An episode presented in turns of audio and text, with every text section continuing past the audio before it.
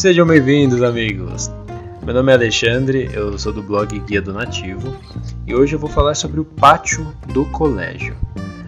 Esse post ele vai ser dividido em localização, história, arte envolvida, atualidades, segurança, avaliação em redes sociais, opinião e como potencializar a sua visita. Vamos lá? wish that I could tell you just what I found.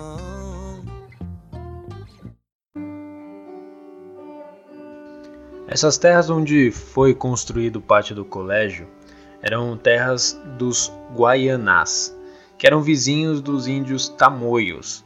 Porém, ainda tem uma discussão para saber se quem habitava eram os tupis, então pode ser que tenha alguma confusão aí entre quais foram as tribos que habitavam de verdade o lugar. Este local, entre os rios Anhangabaú, que significa Rio do Diabo, e Tamanduateí, que é o Rio dos Tamanduás, que servia como defesas para outros índios. Creio que quando chegaram nessas terras, os europeus devem ter percebido que o clima era bem parecido com as terras europeias, e então se fixaram nesse local.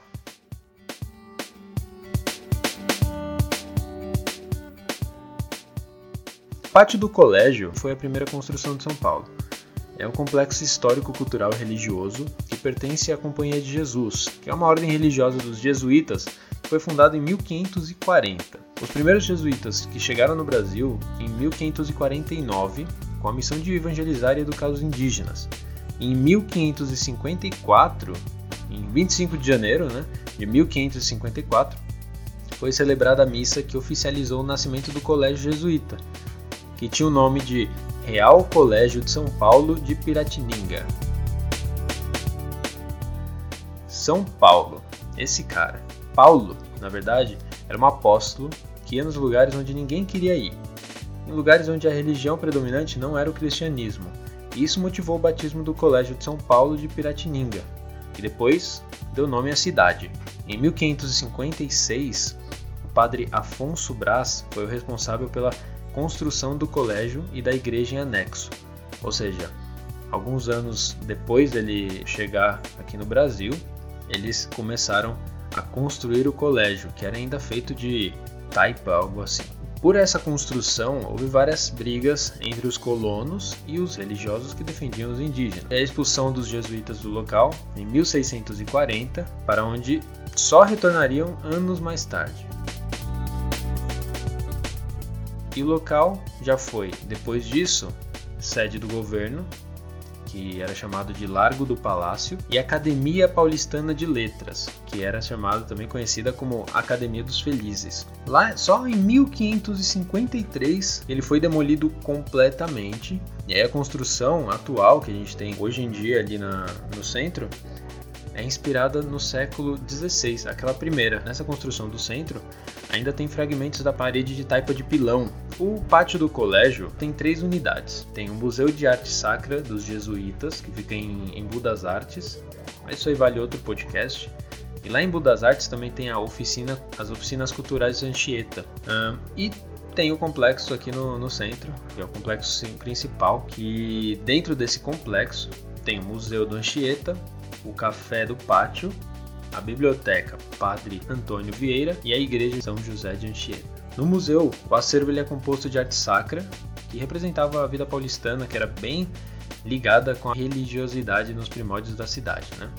Ah, tem algumas peças que compreendem do século XVI século XX e objetos dos primeiros fundadores também, peças do cotidiano. O edifício trata de ser um memorial construído no século XX e preserva duas paredes remanescentes do século XVI, aquelas paredes de taipa de pilão. O café do pátio ele é administrado pelo complexo e ele tem um ambiente muito calmo, é bem tranquilo, tem natureza. Dentro tem como se fosse uma, uma pracinha, assim. E assim, é, para mim é um privilégio ter uma refeição num lugar assim que carrega tanta história. Vou falar um pouco também da biblioteca. A biblioteca do padre Antônio Vieira ela foi inaugurada em 2002 só. e é uma fonte de informação para pessoas que estudam história, arte, filosofia e teologia. Também tem a igreja, que fica ali do lado esquerdo do, do complexo, se chama Igreja São José de Anchieta, e lá é celebrado o casamento, batismo e algumas missas também, missas cantadas, inclusive.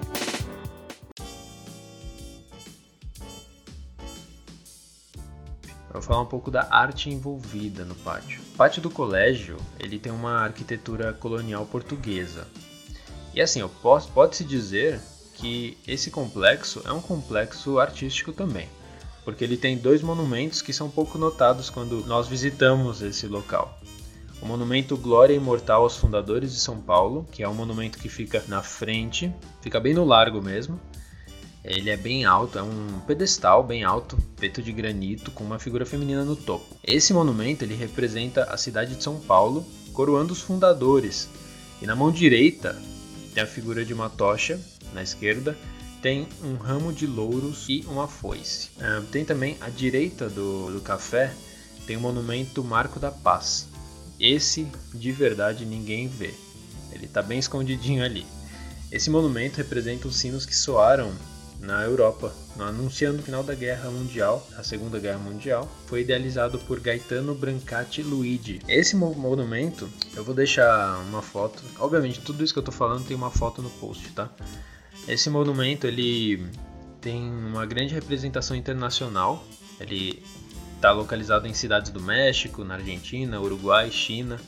E aqui em São Paulo nós temos três, em três bairros diferentes.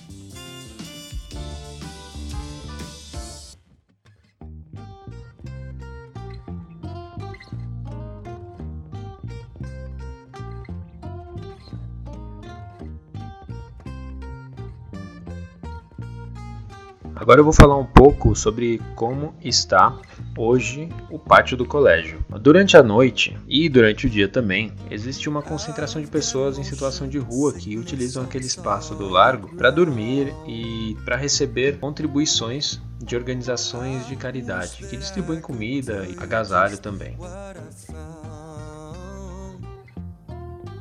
Houve um fato que também aconteceu no dia 10 do 4 desse ano, 2018, onde a fachada ela foi pichada por duas pessoas, a 1h24 da manhã, e os pichadores levaram um minuto e meio só para fazer a intervenção. Foi escrito na frente do pátio: Olhai por nós. Utilizaram extintores ou um compressor, eu não faço ideia de como fizeram isso, mas isso foi o que o Eduardo Odlock, que é o prefeito regional, disse. Como dica de segurança, eu tenho basicamente que recomendar o básico: que é não caminhar lá à noite e que você esteja atento com as suas câmeras, com os seus pertences, se tem alguém mexendo na sua, no seu bolso, na sua mochila e tudo mais. São dicas básicas de qualquer lugar do mundo, na verdade. Agora eu vou pular para as avaliações nas redes sociais dos pontos que eu citei aqui, que foi o café e o complexo pátio do colégio. Eu vou primeiro focar no complexo. Tem aqui três avaliações. Eu vou focar nos extremos, tá? Então eu olho as avaliações em categoria horrível e em categoria excelente. Na categoria horrível tem três avaliações. Uma das pessoas votou horrível, mas elogiou, e a outra comentou no lugar errado.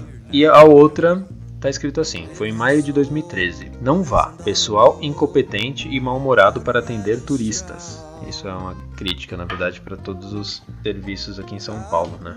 É, focando aqui nos excelentes, temos 342 avaliações excelentes. Uma aqui dia 18, vou pegar só duas para não ficar muito longo. Dia 18 de maio de 2018. Título: Lindo, um passeio imperdível na cidade de São Paulo. E o outro, que foi há três semanas atrás, então em junho de 2018, título Onde a cidade começou. O próprio largo onde se situa a atração é bem interessante, especialmente com a visita dos prédios antigos, mas ainda assim bem mais novos que o próprio pátio. Agora olhando aqui no café.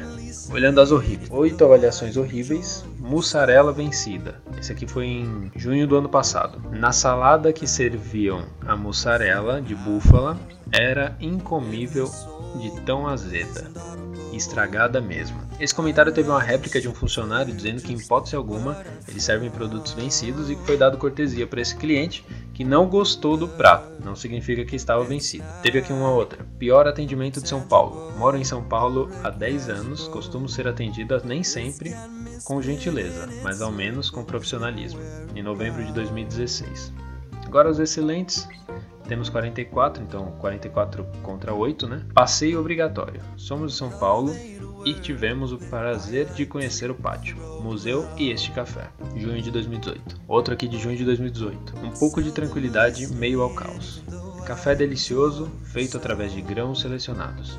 E ainda é possível vivenciar um ambiente delicioso e quem tiver mais um tempinho pode aproveitar para visitar o museu.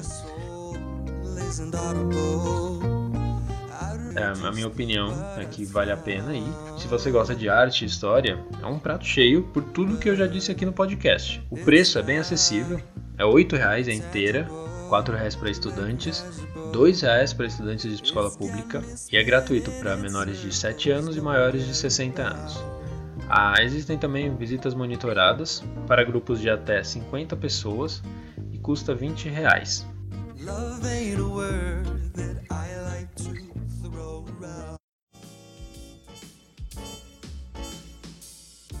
Para potencializar sua visita, eu tenho algumas dicas e sugestões. A primeira é óbvia, que é tomar um café pessegueiro com o pão do pátio. Afinal, né, você estará comendo, consumindo história, não só um prato comum. Na verdade, eu gosto de visitar lugares assim, que tem um restaurante próprio para consumir, comer história. é interessante. E deixa eu explicar porque que eu acho tão interessante. O pão e o café ali, eles têm uma história própria. O pão do pátio ele tem como base a farinha de mandioca, né, que é algo básico, e é citado pelo Santo Inácio de Loyola em uma carta 1554. Essa carta dizia que comer esse pão era um dos costumes dos paulistanos. E o café pessegueiro é um produto paulista, ele é de alta qualidade, porque ele é cultivado, produzido, colhido e processado na mesma fazenda e o processo de preparo é artesanal. Então os grãos são colhidos sem contato com o solo, seco a pleno sol e armazenados em tulhas de madeira para cumprir o descanso necessário. Então, eu acho que vale muito a pena você consumir isso, não é caro, embora eu não tenha grande preocupação quanto ao preço, porque vale muito a experiência também. Então, de repente, vale a pena pagar um pouquinho mais já que você só vai ter essa experiência uma vez. Outra dica é que você, se você não quiser comer ali no Café Pessegueiro, você pode comer no Salve Jorge, ali no centro também, na Praça Antônio Prado. Fica mais ou menos 5 minutos caminhando. E aí nesse caminho você pode consultar a programação do Centro Cultural Banco do Brasil, que fica ali perto, e o Centro Cultural da Caixa também, que fica menos de 300 metros de lá. Se você for religioso, eu também sugiro que você consulte agendas de eventos religiosos ali na igreja São José de Anchieta. Eles têm missas cantadas, sempre acompanhadas pelo órgão de aproximadamente mil tubos. Visitar a catedral também, que fica a menos de 5 minutos caminhando. Dá para visitar o Marco Zero, também na frente da catedral. A 25 de março, que fica no máximo a 10 minutos caminhando. E o novo Farol Santander, que é um mirante, um dos prédios mais altos de São Paulo. Tem uma vista também muito linda e vale também a pena você visitar. Então é isso. Se vocês gostaram, espero que vocês compartilhem com seus amigos. Pode me seguir no Twitter, no Instagram, no Facebook e mandar e-mail no Gmail. Tudo guia do nativo. Então você pode procurar lá, Guia do Nativo em qualquer lugar. No Gmail, obviamente, é guia do né? E é isso. Espero que você visite o, o site também. Pode comentar lá no, no post, onde eu vou colocar aqui as fotos, mapas e tudo mais, tudo detalhadinho lá para vocês. Espero ter agregado para sua vida, para sua viagem, para suas experiências.